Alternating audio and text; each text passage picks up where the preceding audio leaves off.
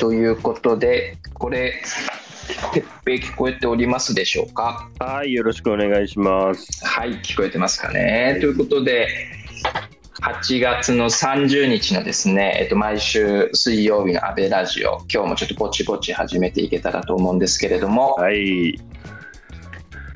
夏が終わるね。いや、もう8月終わり。あっという間ですよ。いやー、こ夏も終わりか。どうでしたか？なんかこの夏の思い出。1個あげるとすれば。夏の思い出か。ちょっと、昔から好きだった子が結婚しちゃいましたね。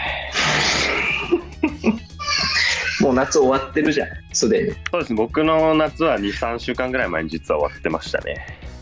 ああ、じゃあちょっと悲しいお知らせとともに。じゃあ今日はね、えー、ゆずの夏色を聞いてください。本当のラジオみたいになってる。はい、あの、まあ、安倍さんもぼちぼちやってくるのかな？あ、やってきましたはい、ね。来ましたね。皆さんお聞きいただいてる、あの、皆さん、あの、リリラバにですね、あの、ちょっととある。常にこうアグレッシブなあの成沢隊長という方がいらっしゃいまして、まあ、僕は隊長、隊長と呼んでるんですけども、夏が終わっちゃうっていうのを異常に残念がってて。なるほど。ちょっともうそんなに残念があるみたいな。なんかもう額に手当ててああ夏が終わっちゃうぐらい残念がってた。あななるほどね。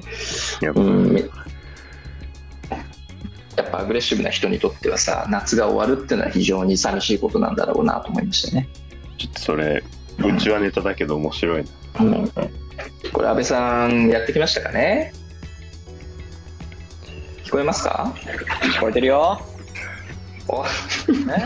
今日ちょっと元気だけど後ろうるさえ？後ろうるさい。どどどこどこそれ？え？いやいや、これ今、スタバの中ですけど。いや確実にガストのキッチンでしょそれは。いや、スタバの中だからちょっと外とか。いや、これさ、もう、うん。大変よ、も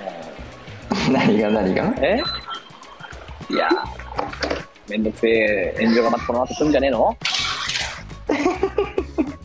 えこれは何ですか？安倍ラジオのテーマ的にってことですか？いやいや、今朝もさ、いや、今あ。朝、よようやく、はいはいあの、ようやくジャニーズやれたわけよ。おおモーニングショーねうわいいね楽しい、まあ、アベラジウムでもやってましたねそうそう、元アベラジオの方が当然常に早いですから、ずいぶん前にやってましたけど、はいはいはいまあまあ当時から僕の主は変わってないわけですよ。特に。はいまあ、メディアの責任、まずその第一に加害加害者がいるのが、加害者が良くない。そして、えーまあそれを防げなかった事務所が悪い。うん1番、2番はそうですねそうです。で、3番目にメディアが来ますよ。で、メディアの責任あんまりね、最初の頃指摘されてなかったから、メディアは悪い。はいで、マスメディアちゃんと、なんか言うだけ言って終わらせるじゃないこのままいくと。そうですねだからちゃんとそれは批判をしましょうよって、そのあ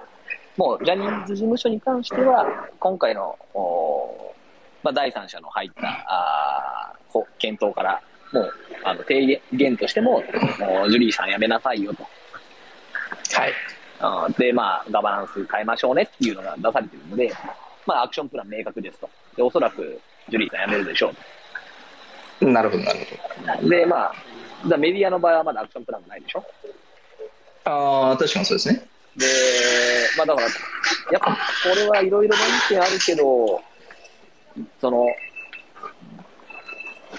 ジャニーズ事務所のね、タレントさん使ってるままでいいんですかねみたいうんうんうんうんピリッとピリッとするな。うん、しましたと。あのはいそこをちゃんと考えなきゃいけないんじゃないって話と、で、さらには、あの、まあ、これも従前からの私の主張ですけど、まあ、やっぱあの、メディアビジネス、タレントビジネスっていうのはファンありきですから。そうですねはい。まあ、あの、ファンの皆さん、視聴者の皆さん、皆さんにも責任がありますよねと。もちろん、まあ、あの、時々目にすることもありましたから、その意味では私にもそうあると思いますけどって話をしたんですけど、なるほどまあ、やっぱあの視聴者の皆さんにも責任がありますよねっていうのは、まあ、非常に反感を買いますよね、やっぱね。もうすでにその反感の方がというか、あの出てきだしてるんですか、それ出は。てきだしてるね。で、またさ、これ、ちゃんと発言内容全部とらまえない、適当なこたつ記事を書く、あの、方々がいらっしゃるんですよ。それで PV を稼いでね。うん結構、こたつ記事業界じゃ安倍さん、あの非常にいい役割果たしてますもんね。まあそうですね、あの、玉川徹に次ぐ、あの、狙いやすい相手として、こたつ記事の皆さんにはいはい愛されてますけど、これ、あたりからもちょっと、方が出てますね、すでにね。これあのちょっと皆さん補足するとですね昨日ですかね、えー、とこのジャニー氏の、えーこうジャニー喜多川氏の性加害をめぐってですねあの外部専門家による、えー再発防止特別チームが調査報告書を発表したんですよね。しました。でこれ自体はあの割と踏み込んで、えー認定をしてましたよね。かなりね、かなりやったね、つまりジャニーズ事務所側からあの依頼してるから、えそっち側に忖度するんじゃないかなっていう疑いもあったんですけど、そう思ってました僕も。うん、でもあれでしょ、あのなんか責任者の検検事総長かなんかのすごいお偉いさんでしょ、ああそうなんですか。うん、その主担当してた弁護士たちが、あの元検うーんややめ検の上の、多分総長、検事総長のそういう系の人だから、そ相当えぐいキャリアの人だと思うんだけど。なるほどなるほそど。の意味で言うと、非常に後半にわたってのお事実認定がなされていたし、これまでとは随分と質的に違ったあー第三者報告だったと思いますけどね。そうですね。原因としてもジャニー氏の、えー性思考異常かっこにメリー氏による放置と隠蔽、かっこ3ジャニーズ事務所の不作為。かっこ4被害の潜在化を招いた関係性における引力権力構造みたいな、まあ、ジャニーズ事務所の中のことは確かにかなり踏み込んで述べられてるんでしょうけどそのメディア共犯関係にあったメディアってものはあのあまり触れられてないのかもしれないですね。一応ね、マスメディアの沈黙か。マスメディアの沈黙っていうのはあったんだけど、まあ、沈黙しちゃうのはなぜか。まあ、それは、あのうん、シンプルに、ジャニーズのタレントを使うと、売り上げが安定する、売り上げが伸びるってこういうことだよね。で、そういうところとか、まあ、あの、じゃあ、具体的にメディア側が次何をしましょうっていうアクションが示されてるわけではないので、まあ、そこの部分に、えーちゃんとコメントした方がいいなと思ってなんですけど、まあまあ、あの、きっとこの後火だるまになるんでしょうと。いや、これめちゃくちゃ、あの、本当にね、あの、素晴らしい、あの、リアタイのリスナーの方、あの、みもころさん、ありがとうございます。あの、早速ですね、あの、記事の方、えーピックアップしてくださっておりまして、えージャニーズ性加害問題、視聴者にも責任ある発言にネット怒り、モーニングショーでということで、めっちゃ歌ってんの？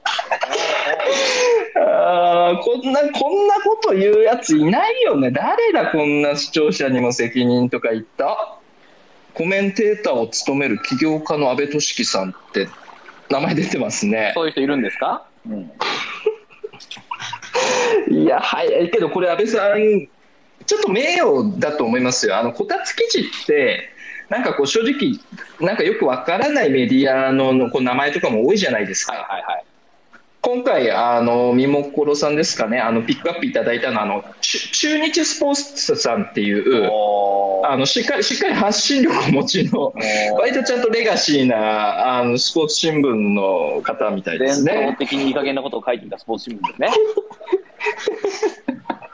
いや、これ、みもころさす。この、この素早いムーブ、大変感謝でございます。とそういうことで、じゃあ、こう話はもう、もしかしたらリアタイの皆さんしか聞けないという可能性もありますから。ああと気づいたらそうですね聞ける可能性もありますからね。私の炎上とともに。まあ、じゃあちょっとここから1週間というかね、やっぱりこう、ジャニーズのファンの皆さんはね、こうファンだからこそ、まあ、これはちょっとまあ冗談にならない話ですけど、非常に複雑な心境をお持ちのところもあると思うので、まあ、こういう発言に対してですね、こういろんな反応も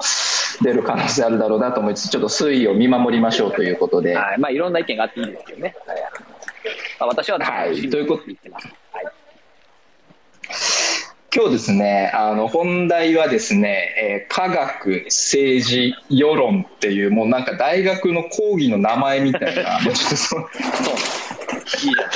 はい、そういう世論っていうあのやつなんですけど、まあ、ちなみにちょっとね夏の終わりの話をさっき哲平としてたんですけど、まあ、今日は8月30日ですと。夏が終でわる。2023年の夏も終わりますよってことでどうですか阿部さん？あえて1個この夏の思い出あげるとしたら何ですか？え、この夏の思い出？いやめっちゃ仕事したなっていうぐらいですけど、この夏の思い出ね、まあ、あの、やっぱ、熱が出ながら、てかその、フジロックの炎天下から帰ったら発熱してたっていうあれです ああでそれで前後で飛行機乗りまくって耳が聞こえなくなったっていう、あ聞こえれなくなって、えーで、かつ、あの、炎天下の下でお話をしたら、まあ、結構高熱が出た。あーなるほど。じゃあ。あれが夏の思い出かな。ととあもはないーじゃあちょっといいやまあこの夏はですねあのいやちょっと下の子がですね今セセミに大ハマりしておりましてあら、セミちゃんに。うん。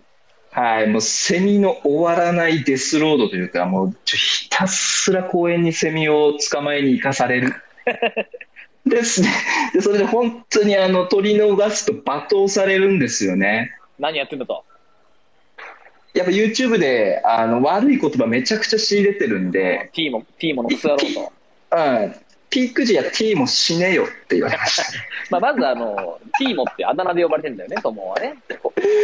息子たち。そうですね、あの子供2人ともティーモで、あのあと今、妻のお父さん、お母さんとも一緒に住んでるんですけど、最近、お父さん、お母さんからの呼び名もティティーモになってきましたね。ああ、マスオさん状態で、今愛されてるということだよね。はい、だからまあちょっと僕はセミ セミロードでしたね。セミロードね。まあでも夏っぽくていいね。うん、そうなんですよ。だから安倍そさんと違うんですよ、やっぱそういうね。まあ確かに充実してる感じがあっていいけど、いやそれさ、このこの間もそのソフトボールチームのあの練習してて、こう夏なんかあった？っつったら、あのヘラクレスが当たったとか、そう。いう虫系エピソード多いね、やっぱね、男の子ね。男の子多いですし、あとやっぱね、僕 YouTube って本当なんか素晴らしいなと思ったのが、まあ汚い言葉もそうなんですけど、む虫系 YouTuber って方たちがたくさんいるんですよ。はいはい。でその人たちが例えばねあのアゲハチョウの幼虫から成虫になるまでみたいなのの、まあ、40分ぐらいのこう長尺の動画とかはいはいはい。そうするとそのアゲハチョウがこうまさにその浮かして蝶になる瞬間とかまでがこうすごい楽しくあ、見えるわ。その人たち虫虫愛してるからあねそうだろうね。わざわざ YouTuber として虫の発信しようとするぐらいですからね。そうだからもうね一度好きになったらねもうどんどんどんどん好きになっていくのよ YouTube によっていいね。やばい、昨日、一昨日ですかね、あのご飯食べようと思って、あい、ご飯だよって思って、パッて見たら、もう、トグロ巻いた信じらんないヘビとか、まあね、確かに、あの、虫の次、爬虫類っていうのも、これも結構黄金のルールなんですね。いや、これは消してくれみたいな話をしたんですけど、YouTube ね、こう自然とかを好きになると、うんそれを探求する意味では、めちゃくちゃ良質なコンテンツ揃ってますね。ああ、まあそうだよね。その探求をこう、プロモートしていく感じはあるよね。ああいうレコメンドシステムね。そうなんですよ。けど、やばい、やっぱ虫系 YouTuber でもやばいコンセプトで、あの、PV 稼ぐ人もいてですね、はい例えば、えー肉食ゴキブリの、うん。えー群れの中にカブトムシぶち込んでみたいああ、でも確かにちょっと興味あるね。なめっちゃ再生数回ってるのよ。え、どうなんの？それどうなんの？いやいや、それで4歳のさ、我が次男がさ、肉食ゴキブリがこうカブトムシを捕食する動画とかちょっと見てほしくないじゃん。あ、やっぱ、もう怖すぎて。やっぱ捕食するんだ。ブワーっとこうみんな寄ってきて。いや、もうちょっとすごいんだよね。あの、まあ、とにかくそういうエグ動画もあったりするんで、えーまあ、あの、まあ、まあ、とはいえね、それも含めて自然の摂理ですよね、みたいな話なんですけどね。わからんかな。俺もちょっと見てみたいもん、それ。いや、そうなんです。非常に怖い世界が、あの、広がっておりまして、じゃあ、はい、そろそろ行きましょうかね。ごめんなさい。ちょっと久々に前段長くなりましたけど、えー科学、政治、世論ということでですね、やっぱりあの、ききっかけはですね、あの、福島第一原発の、まあ、処理水の海洋放出というものがありましたと。はい、これでね、やっぱちょっと中国、ごい数なやっぱあのことやっていくんだということで、えー、と例えば、はいえー日本産水産物の全面禁輸ということでですね、あの あの日本にとって中国って、まあ、やっぱあの世界最大の、えー輸出先なんですよねね。水産物ね。で22年度において言えばですね、えー水産物中国向けで、まあ、870億ぐらい輸出をしておりますと大産業ですよ。これがえー全面禁輸になっておりましてあとなんかあのさ国際電話における嫌がらせ電話が6000件ぐらい来てるらしいんですけど、リアクションとかね。新しくない？なんかこれ前前まであんまなかえ前もあったのかねいや、これあれねなのよ。SNS で、中国のその SNS で、なんか、まあ、要はなんか、炎上系 YouTuber 的なムーブで、飯を食いながら、今かあら、ーその、福島に電話したるわ、みたいな、こういうのが何十万回回再生とかされてるわけ。で、これを真似たなるほどまた再生してて、で、それによって、あの、伝突が増えてるっていう話なので、まあ、あの、SNS 時代の怖いところですね、これはね。あそういうことですね。いやいや、それ聞くと納得感ありますけど、いや、今まであの、この、国際伝突ってちょっと初耳だなと思ってたら、まあ、そんなこともありますよとはいはいはいはい。で、まあ、世論で見ると、まあ、韓国も燃えておりますし、まあ、国内で見てもですね、えーまあ、主にこう、令和新選組の方々とかがですね、まあ、こういったところにこう非常に激しい、えーアンチコメントを寄せておるみたいな反対というかですね状況があります。はいはい。なったようにまあちなみにあの講談ではねあのもうちょっと広いあのテーマの中で、まあ、科学とか政治とか世論って話せたらなと思うんですけどここの一件については安倍さんどんなふうに見てますか？まあ、またななかなかね、複雑なんですけど、まあ、まずね、中国、韓国は今回結構その分かれてると思ってます、リアクションがね。なるほど。で、何が一番違うかっていうと、その政府とかトップの姿勢が違いますと。ああなるほど。韓国は、あの、大統領が、いや、ちゃんと、ちゃんと科学的に行こうぜ、みたいなことをわざわざ言ってくれてまして、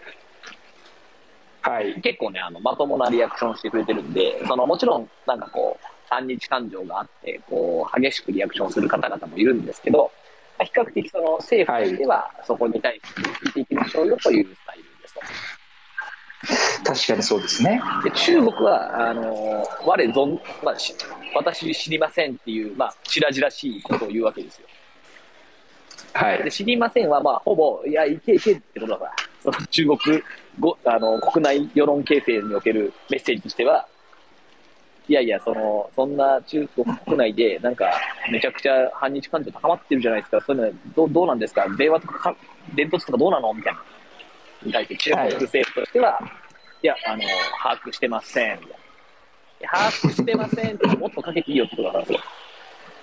メッセージ我々としては、我々としては特段の取り締まりとかしないよないよっていいう感じう。で、で、なんかどうも今朝のその、話聞いてると、あのちょっと昨日、今日あたりから、あの中国のあの共産党があのスタイルが変わってきたらしくて、ちょっとこれ以上煽ると、国内、めちゃくちゃ反日感情爆発して、今度デモとかしだすかもしれないと。で、確かにそうすると治安維持めんどくさくなりますね。どくさいし、まあ、もっと言うとその中国の水産物にも、あのマイナスが来てるんで、それもよろしくないちょっんと今、中国政府側もトーンが変わってきたって話してたが、まあ、初動としては、韓国は非常にこう冷静に、うん政府としては、騒動を収める方向にや動いたが、中国は、まあ、暗黙の了解というか、いけいけってやってたみたいなところが、差分としてありましたと。なるほど。で、まあ、その、これどうなの？って、その、どうなのっていう論点もあれでね、中国、韓国の反応はどうなのなのか、処理水の、はいお流すことに対してのどうなのかっていうと、どどっちで聞いてかれたあそれで言うと、まあ、処理水を流すことの方で、まあ、どう思いますかって聞いてみましょうか。まあ、処理水流すのは、本当にその処理水流す以外のオプションっていうのをちゃんとせ検討したのかっていうのは少し気になるよね。ああ、なるほど。で、もともとこれその、やっぱり、あの、当時環境大臣だった原田さんっていうおじいちゃんがですね、あの九州選出ですね、のおじいちゃんが、あーまあ、あの、捨て石になってもいいから、これそのまま処理水溜めとくとやばいやんかと。うん。だからみんなでこれ、ちょっと考えて、まあ、その時原田さんが流すべきなんじゃないかっていうふうに言ったんだよね。その、確かね、環境大臣もうすぐ辞める直前ぐらいに、最後に言い残して去っていったわけよ。ああ、そうなんですね。それが、あの、いろんなトリガーになってるんだけど、原田、当時の原田と環境大臣ですね。はい。で、これは結構、あの、勇気あることだなと思って、その原田大臣の発言にはすごく、敬意を持っているものの、まあ、それってそのメッセージとしては、こう、処理水が溜まってってるから、これどうにかしなきゃいけないよっていう問題意識からだったので、はい。その問題意識は正しいが、その水を流す以外のやり方が本当にこう、検討されたのかっていうと、そこは少し、うーん、怪しいんじゃないかなっていうのと、今後何十年にもわたって流すっていうことも、まあ新しい技術とか別のやり方が考えられるんであれば、そっちもちゃんと比較検討した上でやった方が、まあ、コスト的にも、お外交的にもうん。良かったんじゃないかなと、今、あの、いろいろ情報をレビューしながら思ってるっていうのが、雑感として、まず思ってることですね。うん、なるほど。で、まあ、その上で、こう、まあ、私もね、第一原発の裏で、ガイガーカウンター振り切れてる中、トリチウム計測とかしてましたから、その、はい。こう、トリチウムの数値が下がってるっていうのは、もう本当その通りですと。で、ただ、やっぱりその、こう、デブリに触れた水をこして、で、アルプスってこう、おいくらかのうん各種を、こう、のところのね、放射性物質を取り除く処理をして流してるって話ではあるものの、まあ、やっぱりその、はい他の、お国が原発で出た水を流してるのと、やっぱりその、そもそも、その過程が違いますと。なるほど、なるほど。な過程が違うんで、その、同じうんトリチウムの数値だけで比較検討していいかっていうと、こまあ、これはちょっとわかんないとこあるなっていう話で、うんで、それ多分ね、多くの科学者の人に細かく聞いていくと、みんなその、そこに対してわからんっていう言わざるを得ない。なるほどですね。で、一方でトリチウム自体が、その、非常に低い数値になってるっていうのも事実ですね。まあ、それはそれで、あの、科学的な事実として言えることかなはい。ってますよっていう意味で言うと、まあ、この部分まで科学がある程度いった上で、社会として個人としてどれぐらいのリスクを許容していくのかっていうのは、やっぱ各人の判断に委ねられるべきだし、うんまあうんあの科学の領域からその政治とかあの領域に移った議論だと思うので、個人的にはね、こうちょっとやっぱ政治側とかがもう少しこうて丁寧に言葉を尽くして、国国内もそうだし、国外も含めて、コミュニケーションして、えー事まず事実の認識で、あの、誤解がないようにしていく。それこそその中国とかうん国内だとその、中国国内だとその、アルプスっていうその、そういう、こう、いろんな、あー放射性物質を取り除くプロセスがあることも知らずにこう騒いでる人も多いので、なんかやっぱフェイクニュースじゃないですけど、デマ画像みたいなのも出回ってるらしいですね。そうですね。なので、まあ、そこはこう、まずそもそもお科学的に正しい情報を正しく多くの人に伝えていくっていう作業が不十分ですねっていう話が言ってると、はい。まあ、その上でこう、それぞれ政府としてもそうだし、社会としてもそうだし、個人としても、それぞれがどういうふうにリスクを測って、えー引きと引き受けていくのかっていうのは、あーちょっと別の話になってくるかなと思ってますね。うん、なるほど。これあの、ニュースの記事でですね、えっと、処理水の放出に反対しているのは誰かっていう、まあ、ヤフーのニュースに上がってたんですけど、うんまあ、ちょと鳥鳥海藤夫さんって読むのかな？あの東大の工学系の教授があのあれだね、X を分析してるんですよ。はいはい SNS 分析の第一人者ですね。国内の SNS をそうです。はい、分析するのに定評のある方ですね。でこれ読んでるとやっぱ面白いなと思ったのが、うんえっとまあ、7月の1か月間ですね、うんのあの汚染水処理水を含む投稿っていうのが、えー101万件あったんですよね。で投稿を行ったアカウントは15万9000件ってことなんで、うんまあ、大体、えー、16万のアカウントが投稿してますよと。でそうするとこれを3つのクラスターに分析してるんですよ。はいはい。で1個目は放出反対クラスター。うんでこれは、えー、23万ツイートされてるんですよね。で処理水に問題がなく放出すべきであるとか、まあ、処理水の放出に反対してるアカウントを批判するクラスターみたいなのがあって、うん、まあ、この辺とかは3万リツイートとか4万8000リツイートされてるみたいな形でなってますと。うん、ででやっぱここからちょっと面白いのが、えっと、結構党派性が強いテーマじゃないですか。そうですね。なので過去1年間かな。あの5回以上、その特定の政党に言及してるアカウントは、まあ、その政党の党派性があるよねみたいな、はいはいはい、ってことで分析をしてるんですよ。うん、まあ、そうするとですね、えーと、アカウントの、まあ、16万の、えー、数のうち、うん、えーと、反対したアカウントですかね。でこれはこのうちれいわ新選組は、えーと、全体の5割ってものを占めているし、うん。その投稿の拡散に関して言うとですね83%がれいわ新選組を支持するような投稿を5回以上拡散したことのあるアカウントによって行われてるみたいなものがあった時に非常にその国内における、まあ、特にツイッター上の反対の8割ぐらいみたいなのが、まあ、令和支持者みたいなのがその言論空間を作ってるわけですよね。興味深いですね。これ非常に興味深いですし、まあ、だからこの科学とか政治とか世論みたいなもの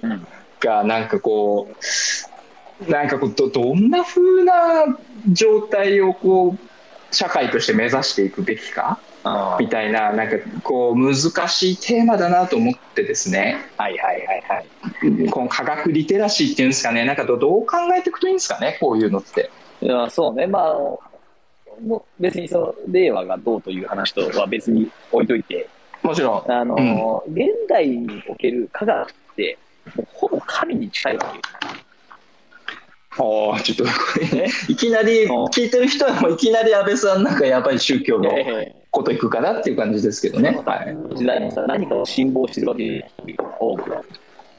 それがその、はい、なるほどね。みたいな場合もあれば、ブッダの場合もあれば、何かの神様っていうのをその信じないわけですよね。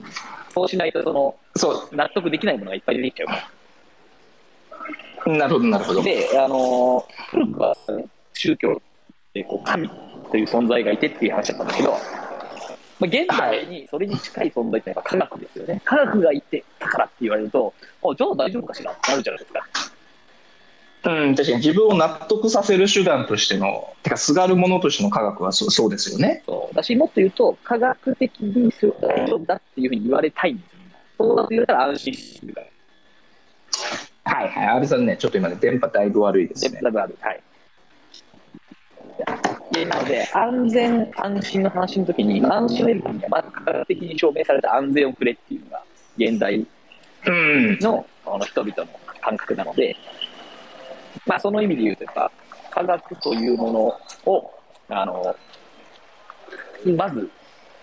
こう、意識の方にしたいっていうのがあります、はい。で、これ結構政治的に乱用されやすいんですよね。おどういうことですか？つまりその科学っていうのは今分かってるベストなんですよ。しかもかなり限定してる区域をね。本来的に科学的に正しいとか正しくないとかっていうのが、例えば統計的に優位であるとか、あ例えばじゃあその物理のこの実験をして、こういうふうに動くはずで、この方程式通りいくはずだっていうのは、かなりのその特定条件であればって話じゃないですか。はいはい、はい、例えばそのね、こう、じゃあ、物質が落ちるとか、振り子が振れる。でも、ああいう時の計算するときって、必ずその、いや摩擦とかそういうものは考えずにいきますっていうその条件がついてるんですよね。ああ、ありますね。そう。ああいうその、いろんな条件を区切った上で、こうは言えますよ、ということを科学っていうのは言ってるだけで、その、なるほど。何があってもこう動きますよみたいなことって基本的に証明できないんです証明できないしかは断言できないんですよ。はい。なんだけど、でも、例えば政治家とかが、その、意思決定をするときには科学的に安全だからって言いたくなるじゃない、やっぱり。いや、言いたいでしょうね。でそれコロナの時とかもそうですよね、そのコロナでそのワクチンは大丈夫なのかどうなのかと。まさに。うんで、そういう時にその、いや、その大丈夫なんですか、どうなんですか？って言われて、科学者側とか科学側のコミュニティが言えることは、これぐらいのデータサンプルに対して、こういう条件をこう課して、で、こういうふうにしてみたら、統計的にこういうことが言えました。これは科学は言います。うん、なるほど。でもそれはそのあくまで統計的な事象なので、その絶対を約束してるわけでもないし、うんっていう話なんだけど、これってその、あんまりその統計とか、まあ、数学的な、その確率論的なね、素養とかをしっかり学んできてない人だと、え、なんかでも科学で安心って言ったんでしょ？じゃあ大丈夫なんじゃない？みたいな感じになるじゃないですか。うん。なので、ああ、なるほど。はい。この科学という言葉は結構マジックワードで、それをその科学をこれまでこう、自分たちでやってきた人たち以外が使う場合っていうのは、結構拡大解釈されがちですと。うん。でそれがその、うん例えば政治的な合意形成を作るとか、世論形成を作るときに、とってもその都合よく使われがちっていうのがあるわけですね。なるほど。でこれはね、大変難しくて、その、で、いいやいや、でも、例えばじゃあこう、原発の事故があって、こういうことがあったんだから、風評被害が出てると。風評被害が出てるのはその通りです。事実ですと。で、それにとって、例えば本当に福島の扶養関係者本当に困ってる話だから、そう、そんな、はい。勘弁してください。その通りだと思います。で、それに対する保証しましょう、しましょうって。あるいはこう、本当に処理水を出すことが正しかったのか、いや、そうじゃないかもしれない。これももちろんあると思います。いろんなその考えがあるものの、その、いやいや、だから、あー確実に科学的にこれはこうなんです。この水産物はこうなんですっていうのを、すごい拡大解釈して言うっていうことは、多分多くの科学者は非常にこう、躊躇されるわけですね。うん。そもそも科学ってそういうものじゃないかなっていう話。つまりこう、あらゆる、わかんないですけど、あらゆる水産物は絶対に安全なんですみたいな、そういう無条件での100%の議論みたいなのは、科学者側は結構躊躇やっぱしちゃうみたいな、そういう話ですか。まだ統計的にこうですとか、トリチウムはこれぐらいの数字ですとか、これは言えます。でトリチウムはこれぐらいってことは、トリチウム観点から見ると体への影響は、今分かっているリサーチの範囲の中ではこれぐらいでこうでこうでこうです。ああ、難しい。もう、もうついていかないですよ。そんな説明されいや、たらで。しょ？でだなっちゃうから、うんいやだから、例えばメディアとか政治とかは、いや、これは科学的に安全ですとかっていうふうにこう言い切るわけですが、はい。でこれを誰に言い切らせるかって大事なわけですよ。ああ、なるほど。でこれをね、結構、近年の政治家たちは、あの科学者に言いたがせ言いたがらせるわけ。あーなんか尾身さんね、8月いっぱいで退任ですけど、そうです。な皆さんのんか矢面立ってたイメージありますね。頭にはね、尾身さんとかね、8割おじさんとかいろんな人がこう、浮かんでくるじゃないですか。確かに。なんか科学者に言わせてる印象あるかも。あれね、あれずるいんですよ。その視点なかったけど、確かにね。あれはね、本当政治家の怠慢だと俺は思っていて、そこの責任を科学者に取らせるのは本当にうん正しいのか。もっと言えば、その、科学、尾身さんがこうであるって、その政治に近づいて社会に対して合意形成の言葉を投げか。ければか。けるほど、尾身さん自体は実はその裏側では科学コミュニティか。ら石を投げられるんですね。あささっき言ったような本来的に科学ってものか。らするとやっぱこうコミュニケーションの中でどうしてもちょっと乖離が出る場面があるみたいなそうそういうことなんですか。ね。そうそうそうそう。なんかその、科学が言えるところと、その、例えばじゃあワクチンは打つべきか打たないべきかみたいな話って、その、まあ、普通に打つべきだと俺思ったけど、あのデータ見たら思ったけど、まあ、あくまでそれは尾身さんの主観みたいな話になっちゃうじゃない？うん。で、それはいろんなシナリオがあるわけですからね。だし、その、あくまで確率論で最後はその個人の意思決定に委ねられてるわけですよ。今回のワクチンだってね。そうですね。となった時に、その、踏み込んで何かポジションを取ってこうすべきとか、こっちが大事、正しいとかっていうふうに言おうとすればするほど、そこにはその政治性を帯びるし、はい。あの、科学の世界からちょっと離れてくる。で、政治の側でもその科学者の、特にその科学者の代表格にそういうこと言ってほしいから、そっち側に引き寄せていこうとするんだけど、それに行けば行くほど、科学コミュニティから実はその、お社会的な発信をしている人は、あ叩かれがちですっていう、このジレンマの中で、本当は政治家とかメディアがもう少しその科学のことをよくよく理解した上で、それでも自分の責任のもとでこういう発言をしますっていうのを踏み込んでやっていかなければいけないんですけれど、うん。これをね、あの、まあ、やってもいいことあんまないんですよ、政治の側もメディアの側も。なるほどですね。あ後から責任取らなきゃいけなくなるじゃないですか。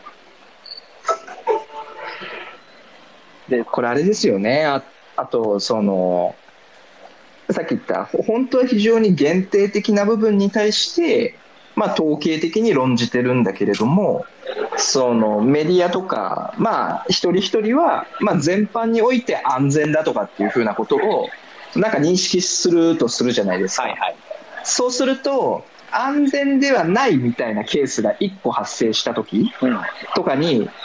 ほら、嘘じゃねえかっていう、こう逆側からひっくり返される、まあ、そういうリスクもやっぱありますよね。あるある。そんなんさ、だって、魚食ってどうですかって魚食って俺がアニサキス当たって、ああ、腹が痛いってなった時に、これはもしやっていう、その、アニサキスじゃないものに原因を求める可能性だって全然あるわけじゃないですか。そうですよね。で、それはやっぱこう、どうしても、お統計的に言えることと、その中ででもその、統計的なおおよその方向とは別のところのものも出てくるのが統計ですから、そうですよね。の話っていうのは、まあ別に両立しうるんだが、ちゃんとこう、そこの部分でね、こう統計的なそれを持たずに情報を受け止めちゃってる場合は、裏切られたとか嘘をつかれたって思っちゃうわけだよね。そうですよね。だからこう繰り返しこう言葉出てきてるその統計的とか、まあ、確率論的みたいななんかこういうものをこうもっとこう、まあ、僕も含めてなんでしょうけどこう馴染み深くなるみたいなのは、まあ、かなりだ大社会としては大事ですよね。大事ですね。まあ科学っていろんな領域がありますから、あのいろんな科学があるんですけど、やっぱりこう、科学の一つの基本素養は数学だと思うんですよね。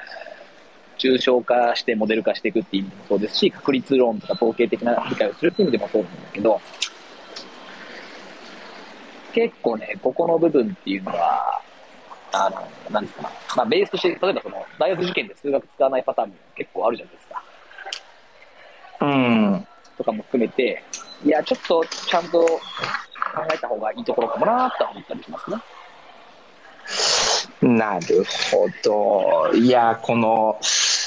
多分ね、もう近年、振り返るだけででも、この処理、まあ、直近では処理水があり、その手前にはコロナの行動制限があり、ワクチンがあり、マスクがあり、あ、ねマスクがあり、まあ、安全神話が崩れ去った原発があり、もう子宮頸がんのワクチンがありみたいな、もう嫌っていうほど出てきてるんで、まあ、今後も出続けますよね。出続けますよ。で、これやっぱその、例えばさ、今回の処理水の話も、もちろんこの処理水の話、本当風評の話につながりうるから、すごくこう、情報として丁寧に扱わなきゃいけないし、あの、福島の、お不利益にならないようにいろいろこう配慮していくっていうのが大事な一方で、まあ、そもそもその原発を信じすぎたことの背景と同じ根っこになるじゃん、これって。ああ、どういうことですか？の原発あしんの安なるほどなるほどっていうものも、これも本当は確率論的な話だし、いろんな条件を前提としてるわけですよね。で、でもそれをこう、100安全なものとして受け止めていませんでしたかと。ああ、なるほど、なるほど、なこれは、るほど。はい国民世論全体もそうだし、メディアもそうだし、政治もそうだしと。うん。で、それとさ、今回のその処理水について、その科学的に絶対に安全であるというふうに、こう、かなりスコープを広げて断じることっていうのは、あなるほど。あの基本的には、その、本来的に言えている科学的な、あーまあ、優位性だったり、ファクトっていうものと、は受け止めがって拡大解釈して、こう自分らに都合よく簡単に理解できるように受け止めるものっていうのがずれるから、その生じてるっていう意味で言うと、同じこう問題になっちゃうから、やっぱ俺は個人的に。ここはその、おまあ、ある程度やっぱりちゃんと正しい情報を伝えていき、それに対して、あのまず個人個人で判断をしていくで、さらに言えばその個人個人の判断の集合体の政治的な判断として、ちゃんとポジションを取っていく。ただしそれは、どちらの道に行ったってゼロリスクじゃないし、ということをそうですね受け止めなければいけないですよね。あーそしたらこれちょっともう54分なんで、まあ、最後、安倍さんから一言、こうまあ、安倍ラジオね、こう今リアタイで聞いてくださったりだとか、うん。まあ、あるいはアーカイブで聞いてくださる方がいますよと。はい。で、これまでも、これからも多分その科学、政治、世論みたいなものが絡んだ、なんかこう、いろんなこうニュースとか、まあ、動きが出てくるってものが、まあ、ほぼ確実だった時に、ね。まあ、少なく少なくともこの DA 安倍ラジオを聞いてる、まあまあ、なんですかね、僕も含めた皆さんとして、なんかどういうことが、そういうことが起きた時に向き合う時の心構えとか、